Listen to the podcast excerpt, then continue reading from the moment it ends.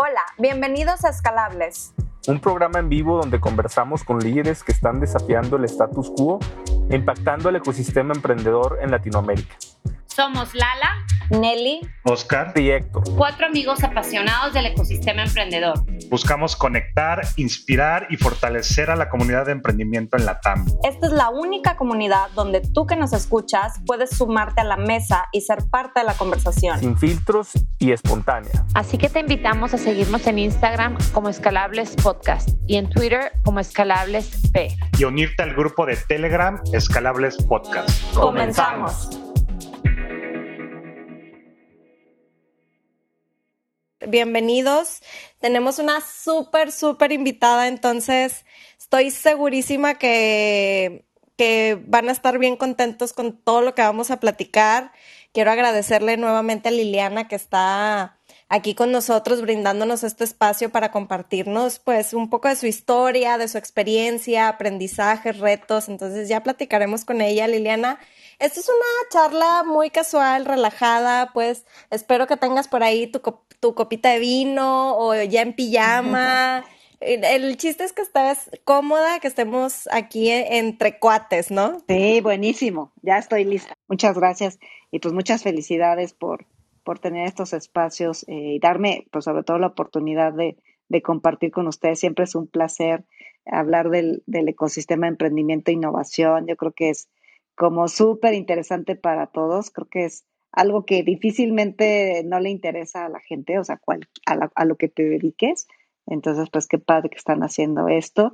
Y pues porque también tenemos que contar cosas positivas de lo que pasa en México y pues tenemos que hablar de todo lo padre que, que se hace aquí, de todo el talento y pues encantada de estar aquí y contribuir en lo que pueda, ¿no? Padrísimo, Liliana. Pues muchas gracias. Pues arrancamos entonces con este nuevo programa. Como bueno, ya se dieron cuenta, tenemos aquí a Liliana Reyes, directora general de la Asociación Mexicana de Capital Privado, la AMEXCAP. Y pues bueno, la verdad es que yo no me quiero ahondar mucho en la presentación porque prefiero que Liliana nos platique ella quién es, eh, cómo ha sido ese camino profesional que te llevó a hacer lo que haces hoy en día. ¿Qué te parece, Liliana, si empezamos a hablar un poquito de la trayectoria, de qué fue lo que te trajo hasta el día de hoy en la MEXCAP y ya vamos partiendo y, y preguntando sobre esa trayectoria, ¿te parece? Sí, claro, buenísimo. Pues muchas gracias. Pues bueno, yo soy internacionalista, creo que también vale la pena decir como la formación que tengo y cómo pues llegué hasta donde estoy ahorita haciendo lo que estoy haciendo, ¿no? Eh, ah, yo estudié Relaciones Internacionales en la Universidad Nacional Autónoma de México. La verdad es que pues siempre me gustó como hablar de diferentes temas. Yo creo que la realidad eh, de, de, pues del país y de muchos temas pues es compleja, no solo necesitas saber de un tema en particular y pues las relaciones internacionales en ese momento que fue lo que yo estudié, pues sí te daban un panorama muy general de, de muchas cosas, ¿no? De economía, de política, de derecho, de política exterior, de política nacional, de historia y la verdad me encantó la carrera y dentro de las cosas que más me gustaban era como el tema del desarrollo económico, ¿no?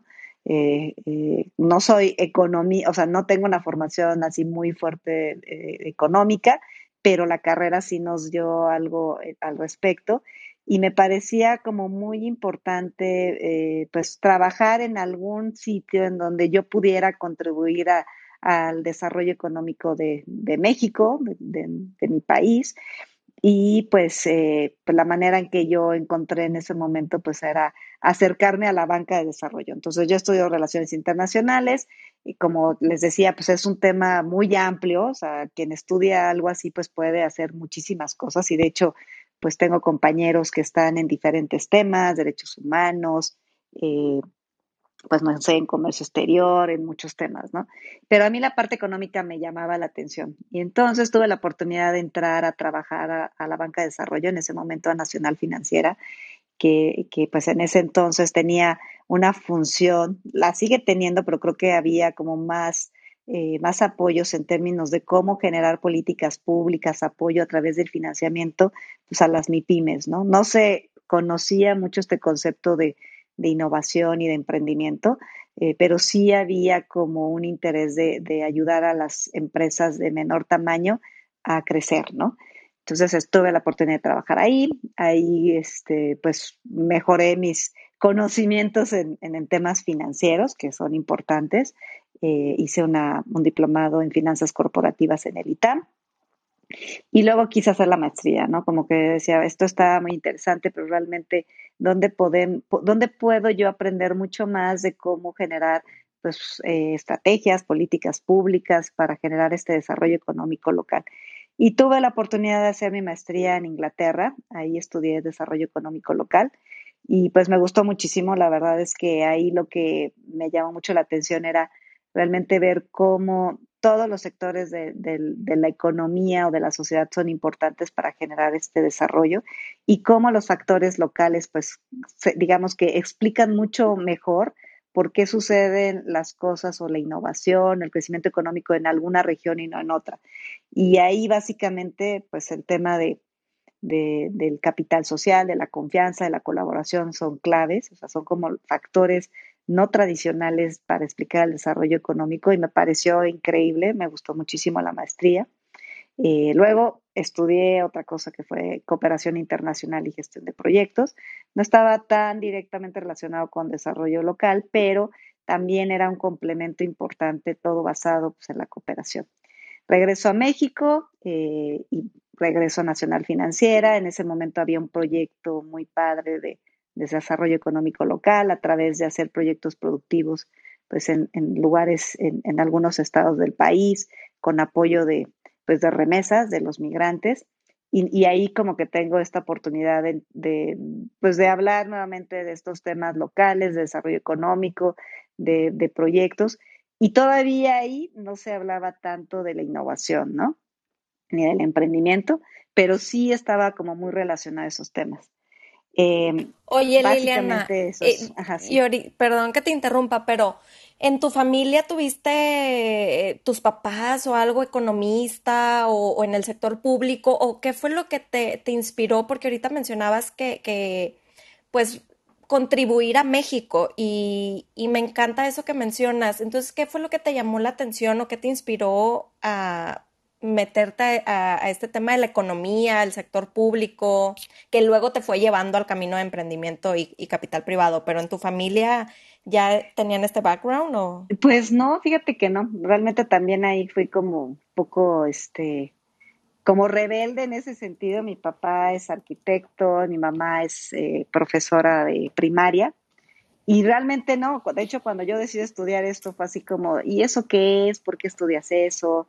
este, casi que qué raro, mis hermanos además estudiaron ingeniería civil, este, odontología, o sea, como que otras cosas, y esto era como muy diferente a lo que a lo mejor se esperaba, pero a mí me gustaba mucho, pues esto, contribuir, como que yo creo que sí traes de repente este tema de, pues de, de servicio, creo que cuando tú trabajas en el sector público hay un factor muy importante como de vocación, eh, la verdad es que mi experiencia en el sector público, mm, mucho en banca de desarrollo, pues combinaba muy bien eh, incidir o acercarse al sector público, más bien al sector privado, a partir de, una entidad pública que puede generar muchísimo impacto. A mí lo que me llamaba la atención es decir, si realmente haces políticas públicas eh, adecuadas, pues puedes cambiar muchísimas cosas y para mucha gente, o sea, generar oportunidades, esa era quizás como lo que más me motivaba o, me hacía sentir que, hacía sentido eh, estudiar estas cosas o trabajar con, pues, con las comunidades o en este caso cuando trabajamos en un proyecto de migrantes, eh, trabajar en las comunidades. Creo que México es un país como muchos otros pues que tiene muchísimas diferencias de desarrollo económico, digamos que en algunos sectores pues estamos en el primer mundo y en otros pues estamos muy atrás, ¿no?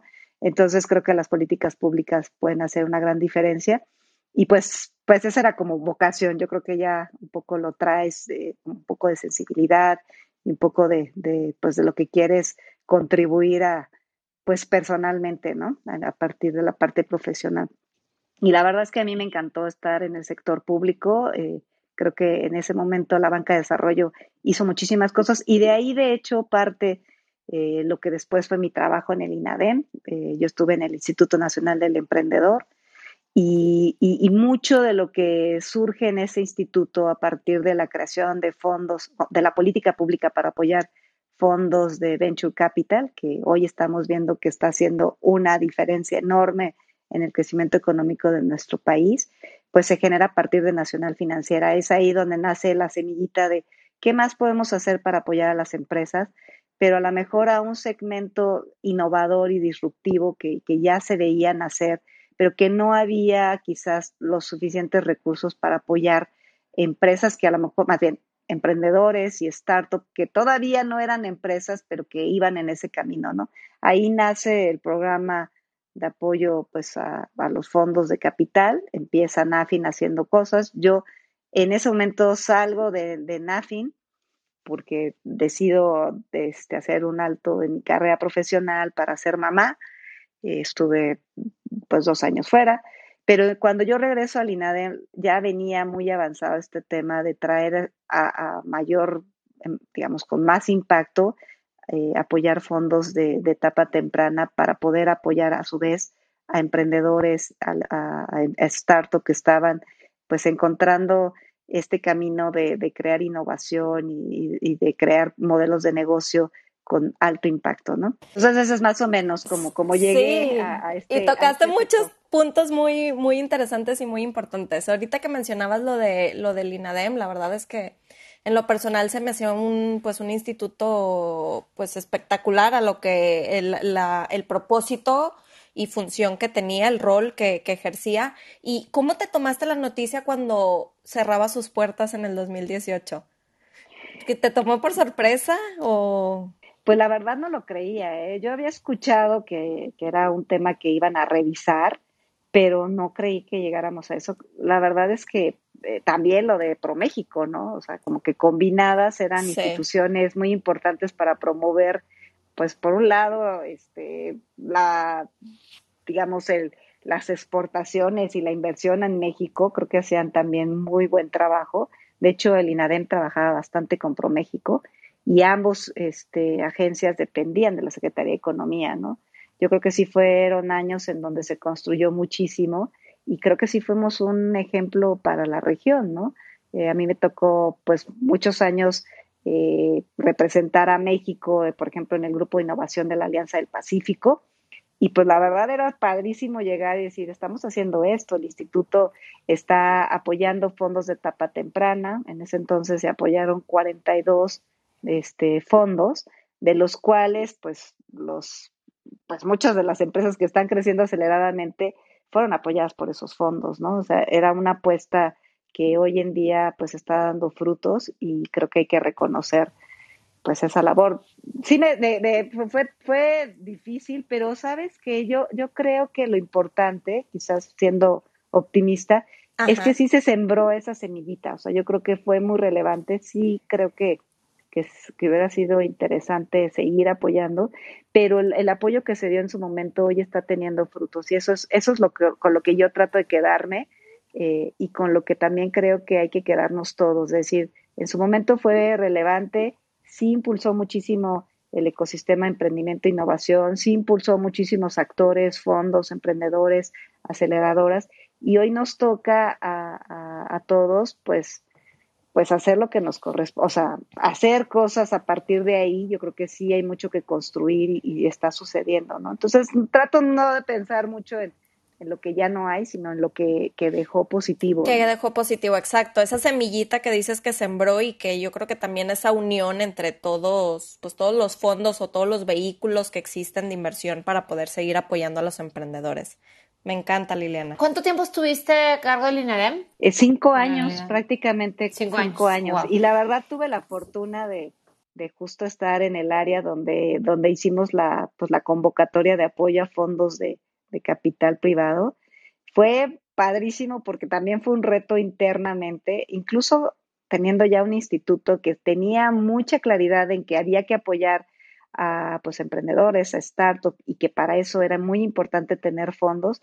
Al interior del, INADEM era difícil y sí, encontramos mucha resistencia porque decían, oye, ¿por qué les vas a comprometer inversión a, a, los privados para crear fondos por ese monto, este, como que no lo entendían muy bien, porque prácticamente todos los apoyos que daba el INADE eran a fondo, bueno, eran no recuperables. No me gusta decirle fondo perdido porque suena como, como que no muy, fatal, ¿no? Este, pero en el, en el caso de la convocatoria de fondos, pues eran recursos que, de inversión. Y eso fue un súper logro. Eso es algo que incluso hay otros países que no han podido todavía resolver. O sea, tener recursos del gobierno para que puedan, en lugar de ser un subsidio, invertirse como cualquier inversionista, es algo que sucedió en México eh, y que fue pionero. O sea, incluso pensando en Chile, que, digamos, y tiene una estrategia increíble con Startup Chile, eh, les, les dio muchísima visibilidad, mucha gente volteó a ver a Chile como un hub de innovación por este programa del gobierno.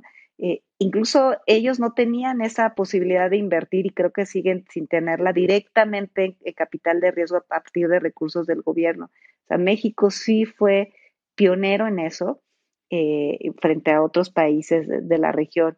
Entonces yo creo que, eso está pues dándolo nuevamente, pues repito, lo, lo, que está pasando ahorita, los unicornios, todos los unicornios que tenemos, bueno, eh, apoyados por fondos de Venture Capital mexicano, pues fueron creados por el INADEM en su momento, ¿no? Entonces, pues yo me quedo con esa parte positiva, ¿no? O sea... Claro, no, completamente de acuerdo. Y para allá mi pregunta, o sea, estos cinco años que estuviste ahí en el INADEM, ¿cuáles fueron las lecciones, digamos, las top lecciones que aprendiste en esa etapa para ti a nivel personal? Eh, pues la, la verdad es que creo que dentro del gobierno también fuimos un equipo, o sea, yo, o sea, mi jefa en ese momento, Adriana Tortajada, que, también venía de NAFIN y que había hecho muchísimas cosas muy interesantes, muy disruptivas, sí, sí fue como un equipo que, que pudimos innovar dentro del propio gobierno. O sea, esto que les decía que fue difícil eh, que, el gobierno invirtiera, fue muchísima labor interna de convencer áreas, de convencer incluso a la propia Nacional Financiera en su momento de, oye, esto es otra cosa. Este, y fue un súper equipo. O sea, personalmente la, la posibilidad de, o sea, lo que yo siempre había soñado que desde el gobierno podías transformar y cambiar, se hizo realidad ahí. Y eso lo hace realidad, pues, un equipo súper comprometido, eh, y un líder que, que tenía muy claro que, que, sí podíamos hacerlo y que nos motivó a ser innovadores. Creo que cuando desde el gobierno quieres hacer innovación, el, las mismas personas del gobierno tienen que ser innovadoras. Y eso es algo que es difícil a veces desde, la, desde el sector público, ¿no?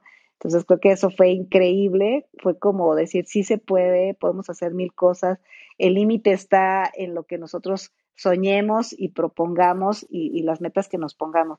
Y fue súper, súper, eh, pues motivante y enriquecedor haber sido parte de ese equipo, la verdad. O sea, creo que que fue muy, muy, buena experiencia. Oye, Liliana, fíjate que ahorita que te escuchaba este tema de, digo, que estabas en el INADEM y, y, que dices que fue como esa semillita, ¿no? Que quieres más bien verlo a lo que ha creado hoy no como, como ver hacia atrás exactamente en esos 42 fondos que pasó, ¿no? Pero, y sí, sin duda concuerdo que fue, o sea, educó todo un sector, ¿no? Que tal vez en ese momento no, no sé si muchos lo podían ver así, pero sí, sin duda es lo que ha construido lo que dices hoy, llegar a estos unicornios. A, mí me gustaría ver tu perspectiva de algo que a mí me llama la atención y que pasa en México y no sé qué, en qué tantos otros mercados tú lo has visto, pero que al final este, este tema de mercados de capital se desarrolla de lo grande a lo pequeño, ¿no? Y, y específicamente de México, pues fue de las bolsas hasta el private equity, al growth capital y de ahí saltar al seed y después empezar a cerrar la brecha entre el equity, entre el,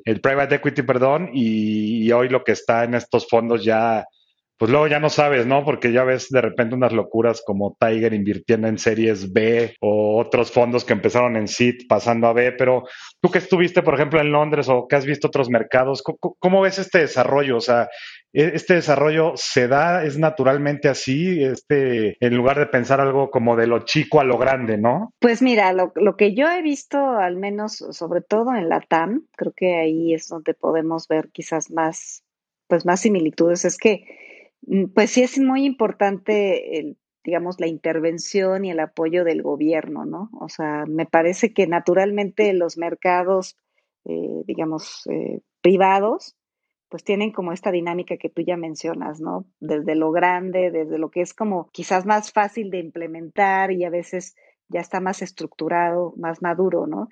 Y esta parte más de early stage, pues como que prácticamente en todos lados es relativamente joven, ¿no? O sea, no es nuevo, pero es joven y ha crecido de manera exponencial en todos lados. Ahora todo el mundo está poniendo atención al, al tema de innovación y de emprendimiento porque ya estamos viendo esa madurez en los administradores de los fondos, en las empresas, el ecosistema.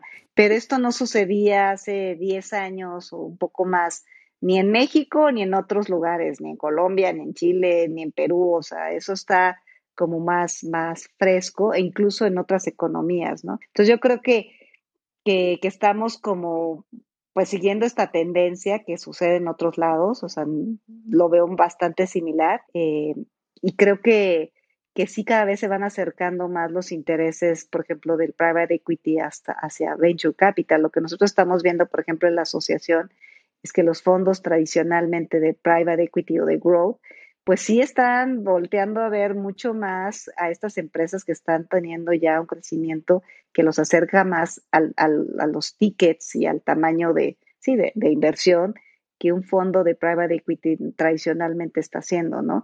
Hay mucho que aprender para ellos también porque pues ellos normalmente invierten en empresas ya bastante consolidadas no necesariamente tan basadas en la innovación, pero con esas capacidades de crecimiento. Y lo que están volteando a ver es que estas empresas de venture ya están teniendo los tamaños que los acerca a esos tickets, pero que también pues hay que voltear a ver porque pues ahí están las apuestas de, de mayor innovación y hoy en día está clarísimo que las empresas que no innovan no solo en etapa temprana, sino grandes empresas, incluso los corporativos o las empresas medianas, pues sí pueden quedar rebasadas por una empresa, una startup que crece aceleradamente. Totalmente. Y justamente ahorita que dices yo, y de verdad es que es cierto, yo creo que el mes pasado alguien de un private equity, no, no voy a decir nombres, pero justo me decía, oye, estoy buscando ya empresas para serie A y ellos están invirtiendo tickets pues para serie B o serie C, ¿no? Entonces, porque justamente están viendo, ¿no? Cómo, cómo hay ese pase y lo vemos con empresas como Justo, como Clara, ¿no? O sea, estas empresas que, que, sabes que van a llegar ahí, ¿no? Y tú quieres estar antes, pero sí, total. A mí me gustaría, igual, hay otro tema que justo yo pensaba en la tarde y decía que creo que nadie habla, todos, todo el mundo hablamos de la evolución de los emprendedores y, y cómo a este talento ha ido mejorando y cómo hemos pasado de emprendedores académicos a gente con experiencia, escalando equipos, pero del de los fondos, ¿qué ha pasado? O sea, los managing partners, los fondos, o sea, incluso cómo han evolucionado, porque tú has estado ahí, hijo, al pie del cañón con ellos desde INADEM ahora, y, si realmente también ha habido una evolución de ese lado, desde el mismo fondo hasta la gente que lo está dirigiendo. Sí, pues mira, yo la verdad es que obviamente en la convocatoria que yo llevaba, pues los que aplicaban a recursos para inversión, pues eran los fund managers y la mayoría eran first time fund eh, managers y eran primeros fondos, ¿no? Eh, y fue, yo siempre decía, es que ellos también son emprendedores, o sea, finalmente eh, empezar una carrera creando un fondo de capital, yo creo que tampoco es fácil para ellos. O sea, es una apuesta pues interesante. En su momento vieron esa oportunidad, vieron el apoyo del gobierno y tomaron esa decisión, pero muchos de ellos no habían tenido un fondo, era la primera vez que lo hacía, y sí fue todo un privilegio conocerlos, o sea, conocer a los grandes, que ustedes ya saben quiénes son, desde ese momento, ¿no? Es decir, están buscando su primer fondo y haberles invertido por parte del gobierno, pues les permitió traer inversiones de otros de fuera, muchas veces, o de inversionistas locales, de family offices, etcétera. Y hoy estamos viendo que, pues sí, ojalá y siguiera habiendo apoyo del gobierno, pero ya, ya ellos tienen esta, pues este track record que les va a permitir, pues con todo lo difícil que es de todas maneras, pues levantar más fácilmente recursos mm, de otros fondos, de otros inversionistas, ¿no? Eso está sucediendo eh, y yo creo que sí ha habido una madurez y un compromiso enorme de los administradores de fondos, este, pues en México, ¿no? Eh, es, es pues muy satisfactorio verlos como, como ellos también han crecido eh, y ya están levantando segundos, terceros fondos, eh, pues ya tienen esta, este, esta madurez. Y lo que es más, pues lo que yo más admiro es que su corazón sigue estando en México, ¿no? O sea, sus apuestas más importantes yo creo que siguen siendo en México por varias razones, además de que pues ya hay un ecosistema más maduro, emprendedores que conocen mucho más cómo llegarle a los fondos, que también han aprendido, este, pues también hay, el, país tiene muchísimas oportunidades, ¿no? Muchos de los casos que, de emprendedores que llegaron a México, pues aquí es donde encontraron los fondos para, para empezar a invertir, o sea, Kavak, este, en su momento Corner Shop, pues empezaron fuera, bueno, en el caso de Corner Shop fuera en Chile, pero llegaron a México y, el fondo que les invirtió fue un fondo mexicano, ¿no? Entonces yo creo que, que sí ha habido una madurez. Sí creo que, que, tenemos que seguir aprendiendo, digo, desde la MESCA, por ejemplo, algo que vemos como muy claro es que tenemos que seguir ayudando a nuestros fondos, a los que ya están consolidados y a los que están empezando en esto, porque también necesitamos que haya más administradores de fondos que empiecen sus fondos y yo veo que, por ejemplo, empiecen sus fondos y que tengan quizás una tesis de inversión también como más, más regional a nivel de México, ¿no? O sea, que quisiéramos ver más fondos en Querétaro, más fondos en Aguascalientes, más fondos en Yucatán, más fondos en otros lugares donde sabemos que hay mucho potencial de crecimiento, pero que no hay capital todavía, no hay fondos basados ahí, ¿no?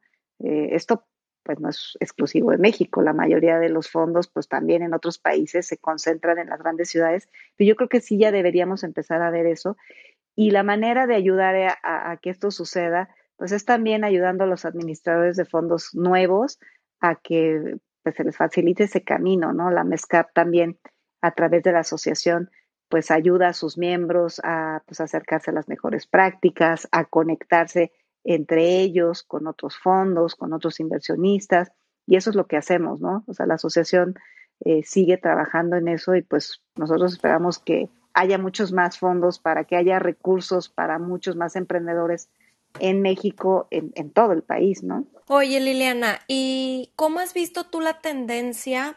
Eh, si bien como comentabas, pues son más los emprendedores que se animan a emprender en nuestro país, tanto mexicanos como extranjeros que deciden apostarle aquí en México. Y bueno, yo creo que eso nos queda claro, ¿no? Que son más los que se animan a emprender, pero ¿cómo has visto tú la tendencia en cuanto a los organismos o, los fondos que existen? ¿Crees que van a la, a la, alza, al igual que el número de startups que estamos teniendo? ¿O estamos enfrentando un desacelere? ¿O cómo, cómo estás viendo esta tendencia actualmente? Pues mira, yo creo que hay más interés, o sea, digamos que estos temas que antes eh, poca, menos gente conocía, creo que ya están como más permeados en, el ecosistema, en la sociedad, o sea, se habla mucho más fácilmente de, pues, de los fondos de capital. Eh, sí eh, tenemos que, seguir hablando y ayudando a que se entienda bien cómo operan, que buscan fondo, cómo te puedes volver un administrador de fondo, etcétera. Y pues les decía, nosotros buscamos dar esas herramientas a través de diferentes iniciativas. Yo sí creo que los estados tienen ahí una gran oportunidad, o sea, particularmente los actores locales, los gobiernos locales. Hoy en día, que no hay una política fuerte a nivel federal como hubo en su momento con el INADEM, creo que los estados tienen que tomar este papel de decir, oye, ¿cómo ayudo a mi estado, a mi ecosistema a crecer? Y creo que sí tienen quizás más conocimiento o más interés de tratar de hacer algo que se hizo a nivel federal, pero a nivel local. Entonces sí estamos eh, pues viendo que algunos estados, algunas organizaciones quieren eh, pues hacerlo, ¿no? Ver, de, eh, buscar y convocar, por ejemplo, empresarios locales, ángeles inversionistas que, que quieran pues pues irse más hacia ese tipo de inversión, ¿no? Creo que en México lo que ha sucedido es que la gente con recursos, pues muchas veces invierte, por ejemplo, en bienes raíces, o sea, es, como lo natural, no, no hay esta cultura ni a nivel ángel o a nivel de fondo o, de corporativo de empezar a invertir en innovación en startup. Y hoy creo que, que sí está cambiando eso. O sea, otro actor que, vemos también con muchísimo potencial y que creo que va a ser muy, muy relevante en los próximos, pues, en los próximos años son los propios corporativos los corporativos con sus áreas de corporate venture capital que buscan invertir en, startups, en, fondos para acercarse de innovación en su segmento de negocio está sucediendo. La asociación ya tiene 10 corporativos de Corporate Venture Capital que son parte de la asociación y básicamente lo que buscan es acercarse a este ecosistema, eh, acercarse a emprendedores, acercarse, mejorar su, su, manera de cómo invierten en algo que antes no hacían o no tan activamente. Y yo creo que por ahí es, es, es algo súper super potente porque los corporativos son los inversionistas, básicamente. O sea, esos inversionistas que estamos buscando, pues ellos tienen los recursos para invertir.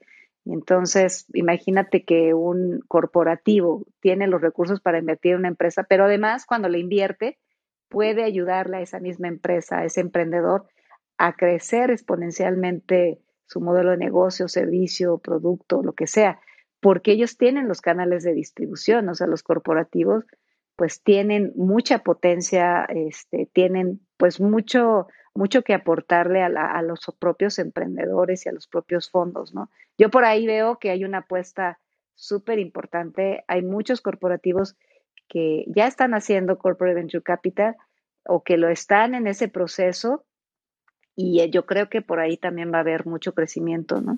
Buenísimo, Liliana. La verdad es que sin duda el tema del corporate venture capital es un será un gran impulsor, ¿no? De, del ecosistema, así como los family business, ¿no? Acá yo estoy en Monterrey, este igual que Nelly, y cada vez vemos las family offices invirtiendo en este tipo de capital de riesgo, ¿no? Entonces da, da pues da gusto ver, ver cómo se ha acelerado, ¿no? Oye, Liliana, ya me entiendo, me tocaste todo el tema de AmexCap. Quisiera girar un poquito el tema para allá y que nos platiques cómo llegaste a ser la directora de AmexCap y que nos platiques un poquito cuál es el propósito y el rol de la AmexCap. Sí, pues mira, justamente haber estado en el INADEM estos casi cinco años, pues, eh, pues me ayudó a conocer a nuestros fondos de Venture Capital, que hoy en día, de hecho, representan pues casi el 25% de, de, de los fondos que tenemos como socios. La verdad es que es una estrategia que justo por, ese, por ese apoyo creció muchísimo. Y pues tuve la oportunidad de, que en, ese momento que, que María Arisa, que ustedes conocen perfectamente, estaba tomando pues este, este reto de dirigir la segunda bolsa de valores en México. Y pues ella, básicamente, yo tenía relación con ella, muchos de, los socios de Amescap, de Venture Capital, pues eran los fondos que nosotros habíamos creado y habíamos hecho bastante trabajo conjunto. Eh, y, pues yo la conocía, conocí el trabajo de Amescap. Y cuando ella toma esta decisión, pues, pues fue como pues algo que, que, que en su momento también el, presidente en turno, que también era de Venture Capital, pues pensaron que, que yo podía pues eh, dirigir la asociación, que pues un súper reto porque no solo son fondos de venture, son de todas las estrategias y pues realmente yo no tenía mucho conocimiento del resto de las estrategias, pero, pero bueno, pues me invitaron a, a, a, tomar este reto y pues básicamente fue de, de, esta relación previa de mi trabajo en el INADEM, ¿no? Entonces eso este, sucedió, me siento muy afortunada, he aprendido muchísimo de, de, de, todo lo que no sabía del resto de private equity, este, pero bueno, fue, fue básicamente así. Eh, y pues lo que nosotros hacemos en la asociación es eh, pues representar a la industria de private equity, a todos los, segmentos de inversión, desde early stage, que son los fondos de venture capital, de crecimiento, de infraestructura, de energía, de bienes raíces. Eh, también tenemos como miembros family offices, ahorita que, que mencionabas, Lala, eh, también tenemos corporativos desde hace pues, año y medio. Estamos buscando sumar también a los search funds, que también son pues un actor interesante dentro de este, este mundo del private equity. Eh, y básicamente lo que hacemos es representar al gremio buscando que haya mejores condiciones para, para invertir y eso tiene que ver con temas regulatorios, fiscales, eh, tenemos una relación pues intensa con el gobierno y con las organizaciones a nivel federal y local para esta parte más normativa y regulatoria. Eh, buscamos que pues haya condiciones favorables para, para invertir. Idealmente, pues que haya más apoyo de, pues de, del gobierno, como en su momento hubo. Eh, también la MESCAP en su momento pues fue muy activa para, para ayudar a, la, ley FinTech, por ejemplo, que, como saben también, pues hoy en día es un sector eh, de los más potentes en el país para, para invertir en, venture capital. Eh, queremos dar a conocer la industria pues a los interesados, eh, a toda la, pues, la industria en general, a las organizaciones gubernamentales, a los emprendedores, a las empresas, a los inversionistas, Queremos que conozcan mucho más lo que está sucediendo en este sector. Entonces, hacemos eventos de promoción, tanto en México como en el extranjero. Hoy en día, pues desde la pandemia lo hacemos todo online. Digamos que somos quienes organizamos uno de los eventos más importantes de, de capital privado. Generamos datos, información estadística, somos la referencia para saber lo que está pasando en el sector y este básicamente es lo que hacemos, ¿no? Oye, Liliana, y mencionaste a María, ¿no? Este que pues ella, como sabemos, ella ocupaba ese rol antes. Me imagino pues unos zapatos difíciles de llenar, ¿no? Entonces, ya te voy a cambiar un poco el tema más personal. ¿Alguna vez has sentido relacionado con eso, ¿no? ¿Alguna vez has sentido el síndrome del impostor? O sea, ¿has sufrido tú del síndrome del impostor? Y sí, sí, ¿cómo lo trabajas? Pues mira, sí fue todo un reto. La verdad es que al principio, digo, yo conocía muy bien a, a María, ya habíamos trabajado juntas, sí me sorprende, o sea, sí fue como decir, híjoles, es que somos muy diferentes, creo que tenemos como una manera de, de, ser y de liderar muy diferente.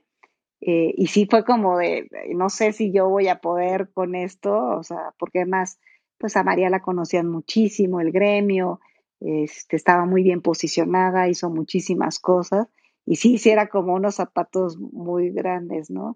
Pero pues algo que por ahí también siempre escuché de, de, pues, de gente que siempre me ha apoyado, que son como mentoras, al final tú tienes que llenar tus propios zapatos, ¿no? O sea, es tu propio, pues tu, tu propio estilo, tus propias fortalezas, hay muchas cosas que se complementan, no tenemos que ser iguales todas las personas, yo creo que justamente la diversidad ayuda a, pues a crecer a las organizaciones, este, y ahí como que la parte que yo tenía más fuerte quizás era pues un conocimiento pues más profundo de, del sector público, que como les decía, pues la, asociación sí trabaja bastante con, con, los representantes del gobierno y ahí pues un poco la, la idea era que pues yo tuviera pues que aportara mucho más desde esa perspectiva. No han sido tiempos fáciles tampoco para eso porque pues tenemos un gobierno muy diferente a los que se habían vivido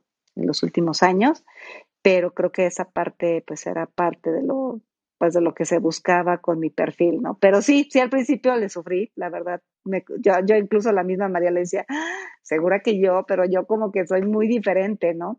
Y yo creo que, que también esa era eh, la idea, tener como otro perfil que ayudara en otras cosas en la asociación y este y pues sí, tener mucha claridad y eso creo que va, que esa ayuda a todo el mundo a decir, yo tengo que llenar mis propios zapatos. Sí, y es cierto, o sea, pues nosotros tenemos nuestros retos y, como dices tú, llenar nuestros propios zapatos. Oye, Liliana, ¿y has tenido o tienes un mentor que te haya acompañado como en este camino, este proceso, o en, en quién te apoyas?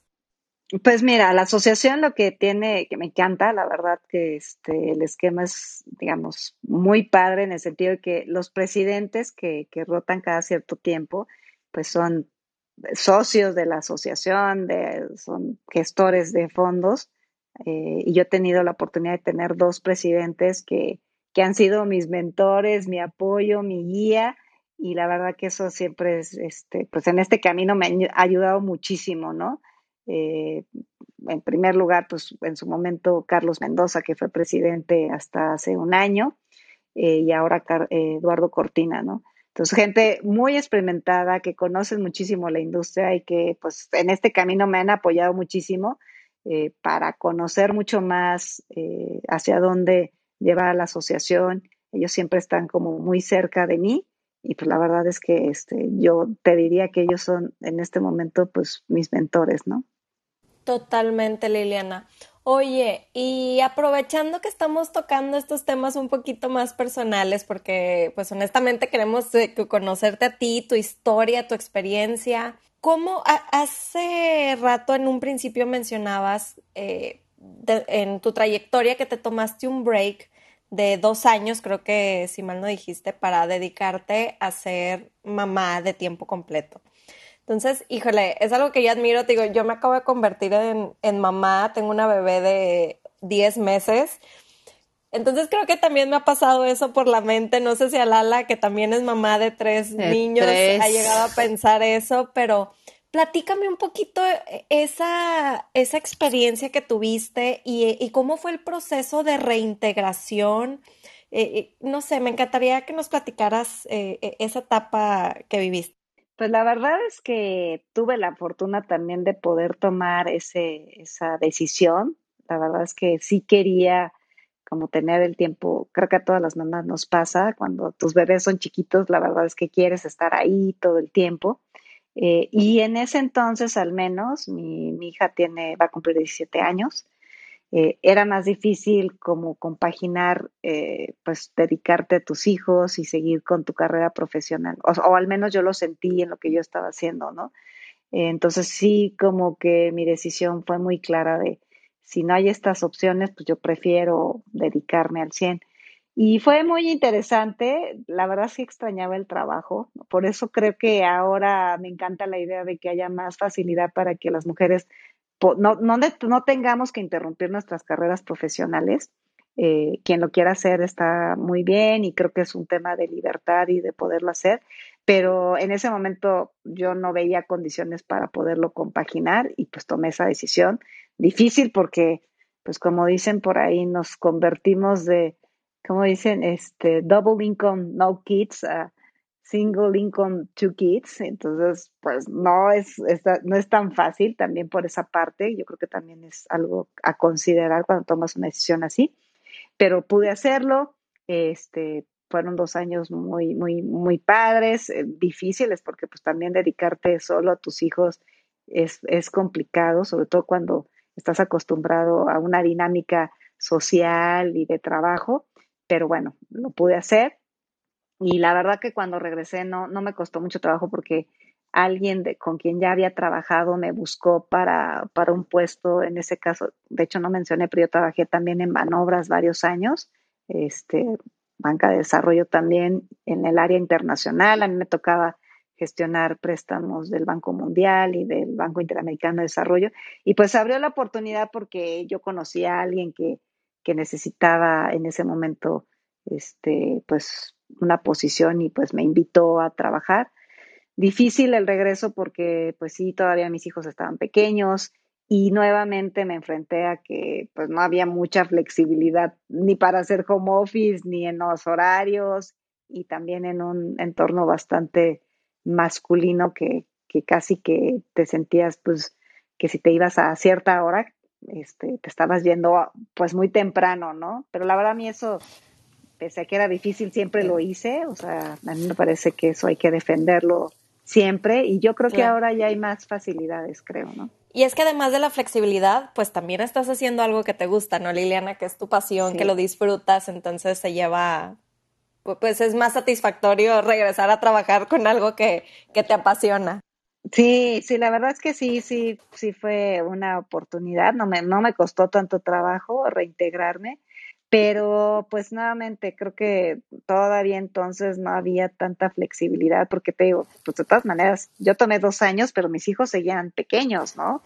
Entonces, este, yo espero que cada vez más en todos los trabajos pues se pueda tener estas facilidades para, para hacer más como office. Y yo, por ejemplo, ahorita con, con la pandemia, lo que veo que sí es muy positivo es que nos demostró a todos que sí se puede confiar en las personas para que puedan trabajar desde sus casas, hay los, las herramientas y eso va a ser muy bueno, espero yo, para las personas que tengan, este, las familias que tengan hijos más pequeños y que pues se pueda compartir también con la pareja pues estas responsabilidades, ¿no? Claro, no, completamente de acuerdo. Yo creo que eh, de las cosas buenas, digámoslo así, que nos ha traído la pandemia es para las mujeres que trabajamos al menos es que ha hecho que las empresas o que los empresarios o los dirigentes de las empresas vean que sí se puede el home office, que para las mujeres, eh, eh, mamás, como es tu caso, como es el mío, como es el de Nelly, pues sí es algo que, que que, vaya, que, que, vale mucho, ¿no? Sobre todo cuando estás criando niños. ¿Cuántos hijos tienes, Liliana? Dos, tengo dos, dos, adolescentes. Oye, y, y ligado a esto, te vas a dos preguntitas. Uno, ¿cómo encuentras el equilibrio? Y la segunda, tú me la responderás eh, como ves, la segunda, mencionaste del tema del ambiente de hombres, del ambiente masculino. ¿Qué, me, qué nos puedes platicar de eso? Y cómo, vaya, cómo, cómo te enfrentaste ante esa sensación, ¿no? De estar en un ambiente más masculino. Entonces, esas serían mis dos preguntas, ya para cómo cerrar el, el tema. Pues mira, el balance yo creo que este, pues es siempre tener esta convicción de que de que tienes que darle un espacio a cada cosa en tu vida. Eh, siempre tienes que tener pues un espacio para tu trabajo y hacerlo bien, pero sí darte el espacio para tu vida personal. Y, de verdad que no solo pienso para las mamás o los que tengan familia. Sí, y totalmente de acuerdo. Los papás igual, totalmente de acuerdo. Pero fíjate que los papás y en general también las personas que no tengan ni pareja ni hijos este, también se vale que las personas encuentren ese equilibrio, eso lo me parece como la base, o sea, yo siempre he pensado, si la gente es soltera y no tiene hijos o, pareja, lo que sea, y quiere salir temprano o, quedarse en su casa porque quiere hacer otras cosas, hay que hacerlo, o sea, porque eso incide en la felicidad de las personas, ayuda a que retengas el talento necesario que hoy se vuelve cada vez pues este fundamental y que no es fácil, ¿eh? O sea, tenemos una generación que tiene más conciencia de eso, hombres y mujeres. Entonces, yo creo que yo siempre desde, desde muchos años, siempre pensé así, eh, incluso cuando yo no tenía hijos, a mí me parecía que quería hacer cosas que no eran el trabajo y siempre las hice. Entonces creo que por ahí ha sido mi fórmula y pues también encontrar a las personas que, que apoyen ese tipo de cosas. Por ejemplo, mi esposo pues siempre también eh, le entró siempre por igual a muchas cosas. No, no totalmente, porque creo que va a pasar mucho tiempo para que eso suceda, pero sí bastante más que, que la generalidad, ¿no? Este, pues eso es como yo he encontrado el balance y pues que también nosotras las mujeres nos relajemos, ¿no? O sea, que también no nos sintamos que, tenemos que dar el 100 en todo. Eh, esa es una frase que he escuchado muy seguido eh, y muy recientemente de, por ejemplo, algunas eh, consejeras o socias de, de, AMESCAP que les digo, oye, hay que hacer esto. Y me dicen, es que hoy no puedo porque no te puedo dar el 100. Yo les decía, es que los hombres no piensan si van a dar o no el 100 y muchas veces no lo dan y tampoco se agobian. Entonces creo que también por ahí hay que trabajar esa parte de no, no, no, no imponernos tanta exigencia a nosotras mismas. Eso creo que también es algo que hay que trabajar. Eh, ¿Y qué otra cosa me preguntabas? Ya se me olvidó lo otro. Del tema de la masculinidad en el ambiente laboral. Pues sí, sigue siendo un reto, la verdad. Yo creo que, que cuando hay más mujeres en, a nivel directivo o en general en, en, en, cualquier lugar es más fácil para, para las propias mujeres sentir como la confianza, sentirte menos presionada. Entonces sí, sí es un reto, eh, es algo que se siente casi como, es, es, muy difícil de explicar porque pues los hombres no lo sienten, ¿no? O sea, no, no te pueden entender tan fácil de decir, oye, es que cuando llegas a un lugar hay puros hombres, sientes como mucha presión. Entonces, bueno, los hombres dicen, pero no, yo no siento nada. Pues claro, ellos no, no lo sienten así, pero, pero creo que sí es algo como muy, pues sí, casi que de energía, ¿no? Este, la manera en que tú te comunicas, los, este, los códigos, cuando hay más mujeres eh, igual que tú en, diferentes ámbitos, al menos yo me siento pues más, más relajada, ¿no? Me siento con menos presión y volvemos al tema, las mujeres nos ponemos muchísima más presión, creo, naturalmente. Queremos dar mucho más, que creemos que tenemos que demostrar más que, que este, en un ambiente bastante más masculino. Y sí, sí no, no ha sido fácil, pero poco a poco pues tú te vas poniendo pues estas metas y naturalmente lidiar todos los días con, o bueno, no, no he entendido lidiar como algo negativo, sino como naturalmente hacerlo, pues te va preparando, ¿no? Cada vez yo me siento pues más tranquila, este, pues más confiada de que quizás mi manera de, de, de, llevar un consejo o de comunicarme, pues es distinto y eso no es malo, es diferente y a veces es bueno. Eh, buscamos como gremio que más mujeres participen en los fondos, en, la propio, en el propio consejo de AMESCAP, porque eso va a ayudar a que más mujeres se sientan más cómodas este, y que se atrevan también a tomar mayores puestos de decisión y, y con más retos, ¿no? un ambiente más, más, más agradable o más fácil, ¿no? Justo eso era lo que quería, eh, el tema que quería tocar, Liliana, porque coincido en todo lo que nos estás compartiendo. Y precisamente eso era lo que quería preguntar. ¿En dónde estamos parados y hacia, dónde vamos en cuanto a términos de diversidad e inclusión en la industria de capital privado en México? Pues mira, eh, la, la, propia asociación, digamos, eh, todos estamos de acuerdo en que eso tiene que suceder. El problema es realmente cómo, cómo le hacemos, ¿no? O sea, una parte es como estamos convencidos y ahora ya en la práctica que hay que hacer. Hay muchos sesgos inconscientes que nos pasan a los hombres y a las mujeres y que hacen difícil que esto pues se logre más fácilmente, ¿no? Y que pueden pasar muchos años para que suceda. Entonces nosotros hicimos un diagnóstico, vimos que estamos igual de mal que en todo el mundo, porque eso no es exclusivo de México. Este, no sé si eso es una buena noticia o muy mala, pero creo que es más bien buena. O sea, no estamos tan, o sea, estamos igual de mal que en otros lados. Y aquí lo que hay que tomar es decisiones de políticas específicas, ¿no? Cómo comprometemos a nuestros socios, cómo comprometemos primero a la asociación a que haya pues más participación de mujeres en los comités, en el consejo, eso ya lo tenemos por estatutos. Sí hay que ponerse metas de decir, oye, está complicado tener panelistas en nuestros eventos, pero lo tenemos que tener siempre presente, ¿no? Queremos que más mujeres participen en los eventos porque lo que pasa es que también en eventos en general, por lo menos en, nuestros eventos, pues la participación de la mujer siempre es menor, ¿no? ¿Qué hacemos? Pues vamos a, hacer algo en particular, ponernos metas. Eso es lo que estamos haciendo.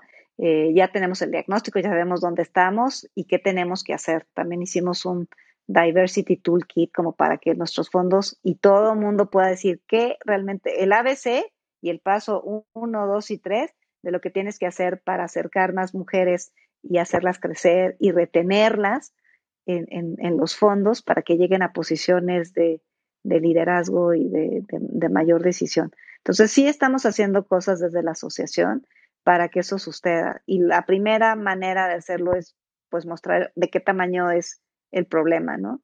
Y, ponerte metas para que esto suceda y, generar compromisos. Entonces, sí lo estamos haciendo. Eh, yo, yo espero que, que, cuando volvamos a hacer un diagnóstico eh, y una medición veamos que sí hay avances. Sí veo mucho compromiso de, de, de nuestros socios y también de los inversionistas. Los inversionistas le están pidiendo a los fondos que, que hagan esto y por ahí también va a venir un, fuerte este, pues empuje para que esto suceda, ¿no? Claro, y es que el futuro son los negocios, emprendimientos, startups que tomen en cuenta pues la inclusión y diversidad, ¿no? Creo que eso, como dices tú, ya es ya es claro, lo bueno es que ya sabemos cuál es el problema, nada más ahora sí nos falta actuar ante ello. Sí, y, mira, la verdad es que cada vez más, y seguro les pasa a nuestros, a nuestros fondos, lo manifestaron, los inversionistas les preguntan, ah, sí, pues, ¿qué, qué tienes en términos de diversidad?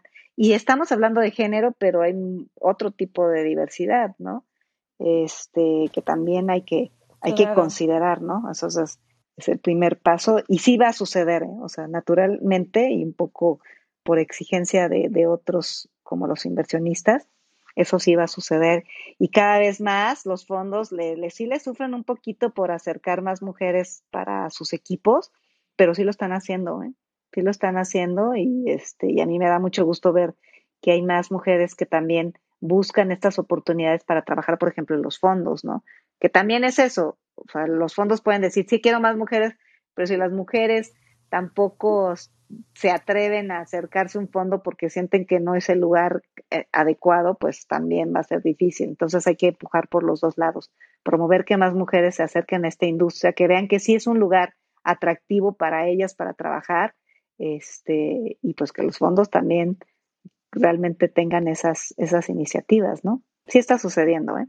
Totalmente, Lina. Digo, yo, yo ahí y algo interesante es que, digo, al final creo que es toda la industria en general y también nosotros como hombres es quererlo entender, ¿eh? Y, me llama mucho la atención el tema porque yo hace tres, cuatro meses justo saqué una columna en Forbes hablando de todo esto, ¿no? Entendiendo, eh, platicando con muchas mujeres que están, ¿no? haciendo todo esto. Yo algo mucho de lo que me quedo es, como decías, más que seleccionar y decir, eh, hay que cumplir cuotas, es eh, generar las condiciones, ¿no? Para que esto suceda, para lo que tú dijiste, para que más mujeres se sientan con la confianza de postular de sentir ese ambiente, ¿no? Entonces, eh, vaya, que es, que es un gran tema y yo sí, de años para acá, yo sí veo el avance como hombre viéndolo desde afuera, ¿eh? Seguramente pues tú tienes mucho más insights o estás más eh, en, esta, en, todo esto. Pero bueno, oye Liliana, me, me, gustaría darle un poquito un cambio y regresar a, digo, obviamente, pues teniendo toda esta experiencia que tienes en fondos y todo esto, hace rato había algún, hay un tema que a mí me, que me gusta mucho y quisiera escuchar tu perspectiva y, y son estos, los llamados family office, ¿no? Que es como un tema que mucha gente escucha, pero al final no entiende bien cómo interactúan. Y, a mí me gustaría igual saber tú desde tu perspectiva, cómo has visto tú esa evolución. Yo me acuerdo pues sí, no sé, 2013, ¿no? 2012, 14, escuchar, este, digo, para no quemar gente también, pero alguien de algún fondo decir, oye, es que es muy difícil entrar con Family Office eh, que quieren invertir directamente en startups, ¿no? Entonces, incluso conceptos como el de, ah, no, pues yo, mi, yo y mi empresa podemos hacerlo mejor que tú y este emprendedor. Y bueno, sabemos que creo que no hay ningún caso de éxito. Incluso al revés, creo que hay casos de éxito de grandes corporativos comprando empresas e innovadoras y, quebrándolas, ¿no? Eh, entonces, ¿qué, cómo, ¿cómo has visto tú ahí el Family Office? Siento que ha sido más interesante ellos invirtiendo como el PIS que directamente, o, no sé, digo, esa es como mi visión, pero me gustaría tener tu perspectiva. Sí, de hecho, este, nosotros también hicimos un, como un diagnóstico, bueno, no diagnóstico, eh, quisimos entender cómo funcionan los family offices en México, este, un poco quiénes son, cuántos años tienen como formalmente como family offices, eh, realmente si están separados totalmente del negocio de origen, digamos, si cuánta gente tienen. Yo creo que hay un, proceso de profesionalización de los mismos family offices, ¿no? Eh, eso también está sucediendo. Eh, digamos, hay muchos que hacen inversión, pero no tienen unas oficinas especializadas, otros que sí. Entonces creo que por ahí, por ahí va a evolucionar para que más eh, family offices tengan un área especializada para hacer sus inversiones y también yo creo que han aprendido eh, cómo hacerlo más eficientemente, ¿no? Para nosotros, evidentemente, siendo una asociación de fondos, pues lo ideal es que invirtieran a través de los fondos, ¿no? Creo que eso les va a ayudar, pues para que lo puedan hacer más fácilmente, puedan ir diversificando inversión. Si tú inviertes en un fondo, pues tienes un portafolio que, diversifica el riesgo y eso también pues es, interesante para cualquier inversionista. Entonces yo creo que por ahí va a haber más, más interés, más conocimiento de cómo funciona. Eh, sí se han acercado los family offices diciendo, oye, yo sí quiero entender mucho más eh, en dónde puedo invertir y en qué fondos puedo invertir. Entonces, nosotros en la asociación pues tratamos de acercar a nuestros propios fondos a los family offices.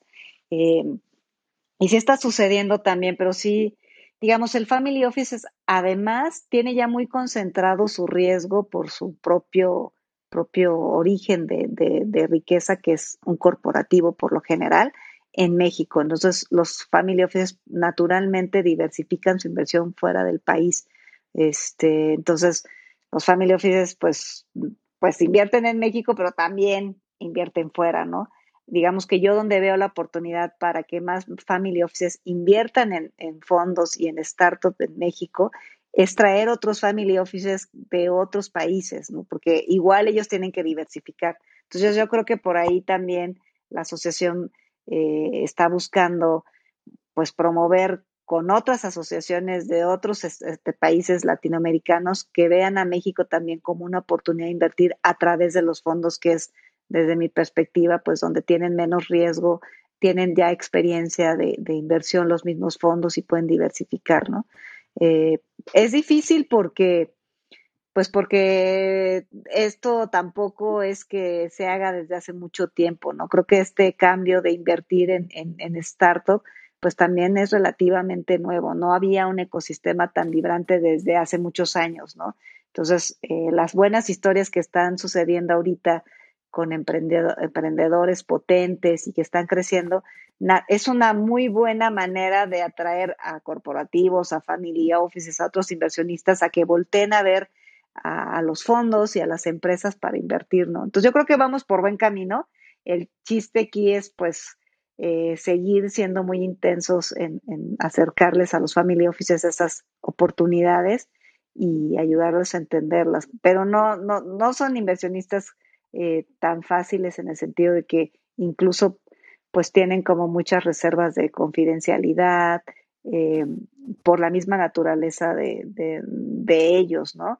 Entonces, eh, pues yo creo que es una buena noticia que sean parte de la asociación porque pues nosotros buscamos acercar a emprendedores y a fondos con los family offices, ¿no? Y sabes que me quedo igual como analizando ahorita que, o sea, justo veo como todo este tema de educación ha ido evolucionando, incluso como los mismos fondos, ¿no? Ahorita que platicabas de, de los primeros eh, VCs que, hubo y demás, que, que no sé si aquí el rol más importante que a mí me gustaría ver de los family office eh, posiblemente sea el tema de money, ¿no? Creo que es lo que mucha gente eh, habla, ¿no? De sí, está muy bien, pero de repente, pues justamente ver por adquisición de empresas, eh, hablando estratégicamente, ¿no? Es lo que como que siento que hay falta. No sé si tú sientas igual y, incluso este caso que pasó con Corner Shop, que chistosamente tal vez salió para bien para, pues para VP y todo el equipo, eh, ¿no? Que la empresa pues vale 10 veces más de lo que iba a hacer. Pero ¿tú, tú cómo ves esta parte de que primero ellos deben de entender la parte de inversión y cómo juega el rol del VC o de la inversión de capital privado para después ellos realmente buscar si es opción. Eh, esto que dicen de si no tienes tú la capacidad de innovar, pues ojalá tengas la cartera para irla a comprar, ¿no? Sí, yo, yo creo que es un, están aprendiendo también muchos de ellos a, a hacer este tipo de inversiones. Es que la tentación de hacerlo directamente y le pasa a los corporate venture capital, los family offices,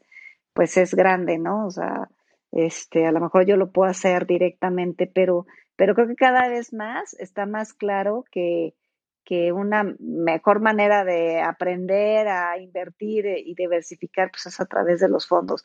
Y como decías, pues ya hay fondos que ya han demostrado potencia. Es que también es eso, de repente los, los corporativos y los propios family offices, pues a lo mejor no han encontrado tantos fondos en los que ellos sientan que ya pueden demostrar tracción y retornos propiamente, porque hay ciclos que todavía no se han cumplido para muchos fondos, ¿no? O sea, tener eh, pues salidas, eh, retornos y, parte de lo que estamos haciendo, de hecho, en la asociación, estamos, estamos trabajando en un proyecto, es justamente hacer un estudio de retornos de la industria de capital privado, ¿no? Eh, si tenemos eso, pues va a ser más fácil convencer a más inversionistas institucionales, family offices corporativos, decir, oye, aquí están todos estos fondos que ya están demostrando que pueden tener estos retornos, porque en, estricto sentido, pues los inversionistas buscan eso, ¿no? Buscan muchas otras cosas, pero también buscan el retorno. Si no hay retorno, pues aunque los proyectos sean o suenen muy, muy, muy interesantes, pues al final no, no van a ser tan atractivos. Entonces hay que, todavía falta cumplir ciertos ciclos para confirmar que las inversiones en estas empresas este, se pueden convertir en salidas eh, que generen retornos a los inversionistas, hacerlo realmente líquido. Y ahí viene todo este tema que tú mencionabas al principio del mercado de capitales. Necesitamos un mercado de capitales más profundo, más diverso, que tenga esta capacidad de hacer las salidas que requiere cada etapa de capital para que sea más atractivo para los propios inversionistas, ¿no? Entonces yo creo que esas cosas van a ir sucediendo a la par educación, este, madurez del mercado, de los propios fondos y de las inversiones, las salidas que se requieran, cómo otros fondos van a empezar a invertir en esas etapas tempranas para cerrar esa brecha. Y naturalmente, pues necesitamos que los demás actores se animen a, participar y eso va a suceder cuando veas que, que, el mercado está madurando, ¿no? Entonces, creo que vamos por ese camino. Otra cosa importante quizás para los family offices es que lo que vimos en este estudio que hicimos es que pues las generaciones este, ya están cambiando, ¿no? O sea, muchas de las familias, pues ya los que están tomando ese liderazgo, pues son gente que está mucho más preocupada y, e, e interesada en invertir en innovación, en emprendimiento, porque los family offices a veces invertían mucho en filantropía, por ejemplo, este, que no necesariamente llega a, inversión en, en, startups o en innovación, pero hoy en día sí hay mucho más interés de las nuevas generaciones de los family offices por invertir en, innovación y en emprendimiento, ¿no? Eso es una buena noticia porque pues va más interés. Y también otro concepto que es importante, que también va a ir creciendo mucho, es en, temas de impacto y sostenibilidad, ¿no? Creo que eso también a las nuevas generaciones y en general, este, pues le está preocupando más a los inversionistas. No solo que tengas retornos, sino que realmente tu inversión tenga un impacto positivo, este, pues en la sociedad, en la economía, en el medio ambiente, en lo social. Este, yo creo que eso también, pues va, va a hacer que, que se voltee a ver mucho más al, al ecosistema de emprendimiento e innovación y los emprendedores pues también lo van a lo van a tener más claro en todos sus modelos de negocio, productos y servicios, ¿no? Hay, algo que me gustaría nada más saber, porque eso sí no, no lo tengo presente en el sentido de hoy toda la inyección de capital internacional llegando a Latinoamérica es, pues es impresionante, ¿no? Incluso creo que es lo que ha impulsado de repente, algunos dicen irracionalmente, algunas, algunas eh, startups que Justo el otro día yo hablando con Brian Rickward, que es como un, apasionado ahorita del ecosistema, concordábamos que a diferencia tal vez de un crash del dot-com, pues todas estas empresas tienen los modelos de negocios pues sólidos, en el sentido que sí buscan resolver algo, ¿no? Digo, ya ahí viene el reto de la ejecución y otras cosas, pero toda esta inyección de capital, por ejemplo, ustedes como Amexcap han estado ahí impulsando, a, dando visibilidad o ayudando a los emprendedores, porque pues, de repente se escucha que tal empresa levantaron pues casi que de puros fondos, este, internacionales, ¿no? Ahí ustedes qué, cómo han estado en esa, en esta parte apoyando o dando visibilidad, etcétera. Pues mira, lo que nosotros estamos eh, pues buscando que, que se sepa mucho más es que hoy más que nunca tenemos, pues hay más interés de ellos por participar en este mercado, ¿no?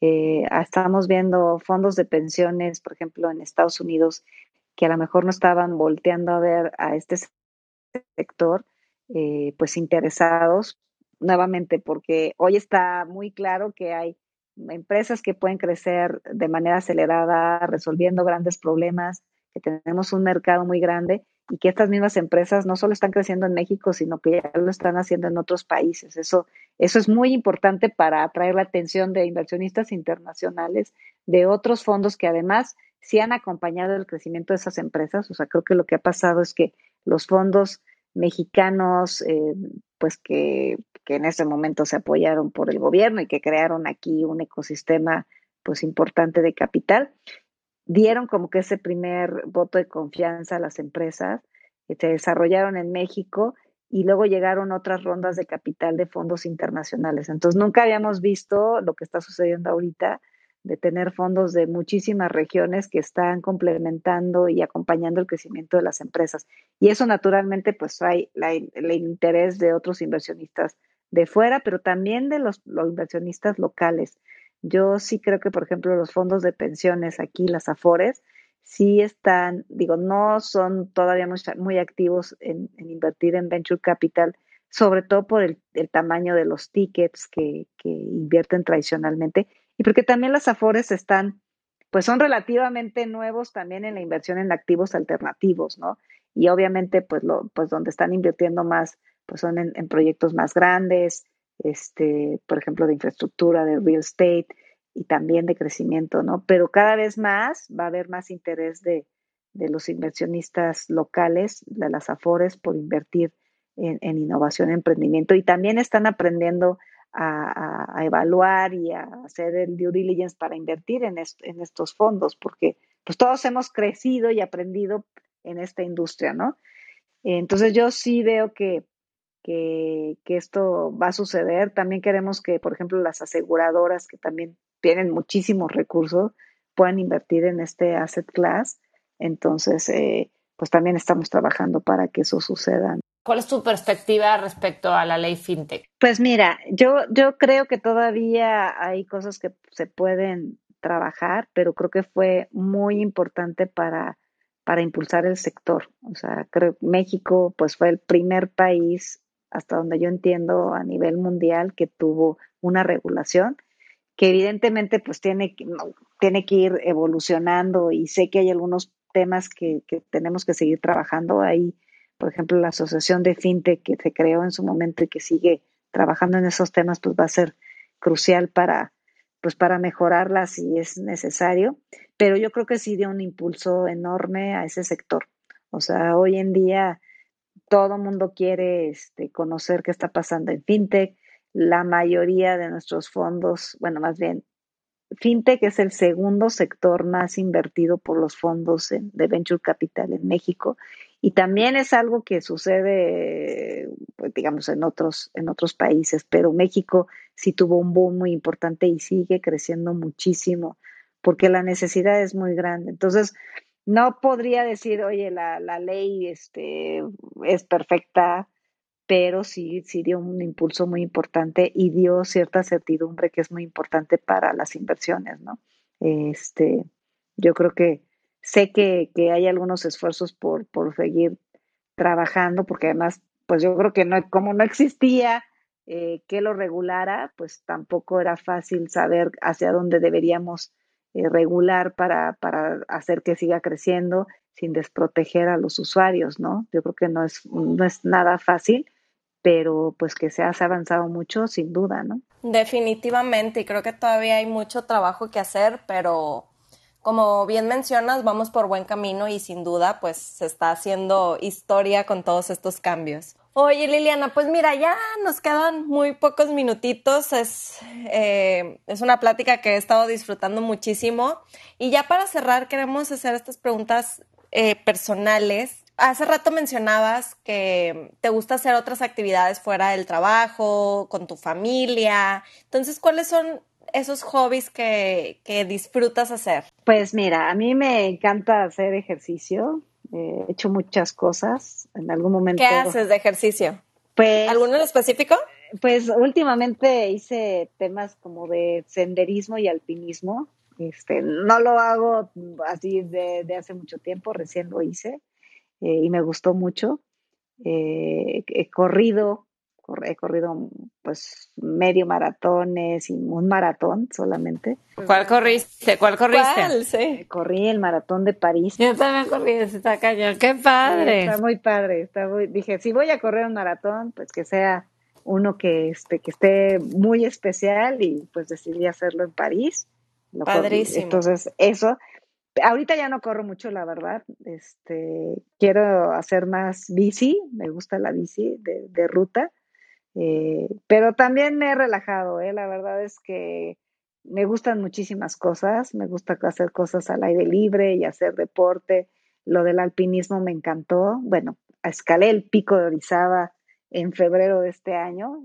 ¡Wow! Estuvo muy, muy interesante, muy difícil. Se requiere pues mucha condición, pero sobre todo mucho, mucha fuerza mental y la verdad sí es una súper experiencia. Este, y ya, o sea, me gusta hacer eso, eh, me encanta el cine, digo, ahora no puedo ir, pero en general siempre he sido súper fan del cine de, de, de, de, arte y de todo tipo de cine. Eh, me, me, gusta muchísimo. Entonces, básicamente es, es lo que me gusta hacer. ¿Qué te falta hacer de tu bucket list? Si es que tienes una. ¿Y te refieres así de hobbies o algo así? General de tu vida, así un bucket list que, que, que te falte. Algo o algunas cosas que te falten. Pues mira, la verdad, ya ahora pienso en cosas muy sencillas, la verdad. Este, digo, en algún momento, pues estudiar fuera en Inglaterra fue como algo que yo quería hacer, y ya lo hice. Este, me gustaría mucho hacer algo así como de fotografía, o sea, combinar como actividad física y poder viajar a lugares como de naturaleza especial y, hacer algo de fotografía, como algún curso o algo así.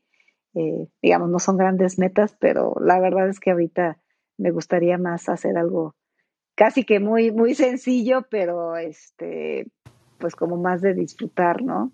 Eh, y en términos del trabajo, la verdad es que sigo creyendo que hay muchas cosas que hacer en la asociación.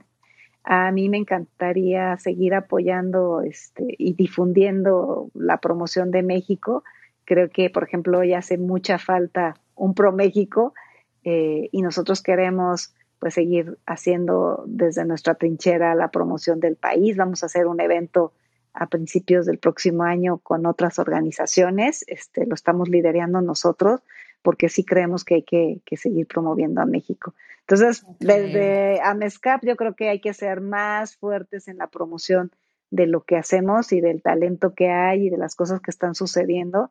Creo que en México, digo, yo, yo creo que nos falta echarnos más para adelante de, de este orgullo de lo que está pasando. Creo que nos ha faltado en general este, promover. Por eso les decía que bueno que están haciendo ustedes estos eventos, porque sí necesitamos hablar mucho más de lo que está sucediendo. Y a mí me encantaría generar más contenido colaborativo con otras organizaciones para vender a México desde la perspectiva de innovación y emprendimiento. Creo que es el momento y tenemos que sumar esfuerzos para que el mundo escuche todo lo que está pasando aquí. Entonces, por ahí quizás en mi, en mi lista es crear una, una estrategia en donde sumemos muchas, muchas organizaciones para, para cubrir ese vacío de promoción de México, ¿no?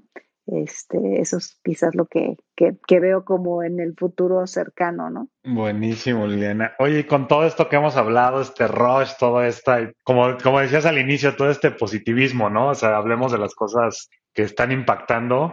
¿Te has planteado tú en algún momento querer ser emprendedora? O sea, incluso decías hace rato, es como de, incluso puede ser de un fondo de inversión, ¿no? Que, que decías, oye, también son emprendedores. Totalmente, creo que hay algo que tiene eh, ahí diferente que yo alguna vez le escuché a algún managing partner decir es, sí, pero al final creo que como que las reglas del juego están un poco más dadas que, que en un emprendimiento, en una startup que busca un modelo de negocio.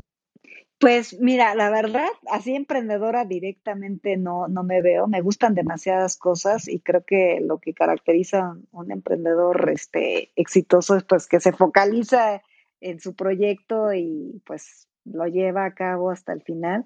A mí me gusta más la idea de poder asesorar empresas, o sea, me gusta más nuevamente esta diversidad, me gusta saber de muchos proyectos.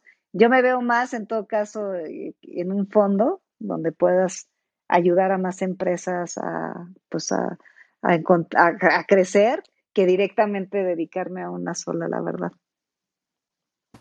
Padrísimo, qué interesante, Liliana. Oye, y compártenos un buen hábito que practiques y que nos puedas recomendar levantarse temprano.